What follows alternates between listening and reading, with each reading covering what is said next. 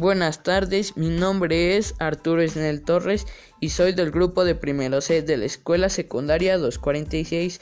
Voy a hablar acerca de jerarquía de operaciones. El estricto orden en el que se debe tener que realizar una operación. Te mencionaré el orden en el que se debe hacer. Número 1, paréntesis. Número 2, potencias y raíces. Número 3, multiplicaciones y divisiones. Número 4. Sumas y restas.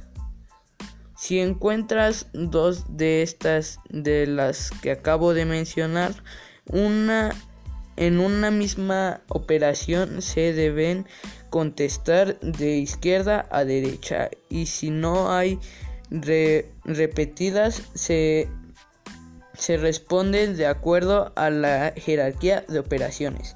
Por ejemplo, 20 entre 4 más 8 por 6. Primero se debe de hacer 20 entre 4 es igual a 5 y se baja el más 8 y el por 6.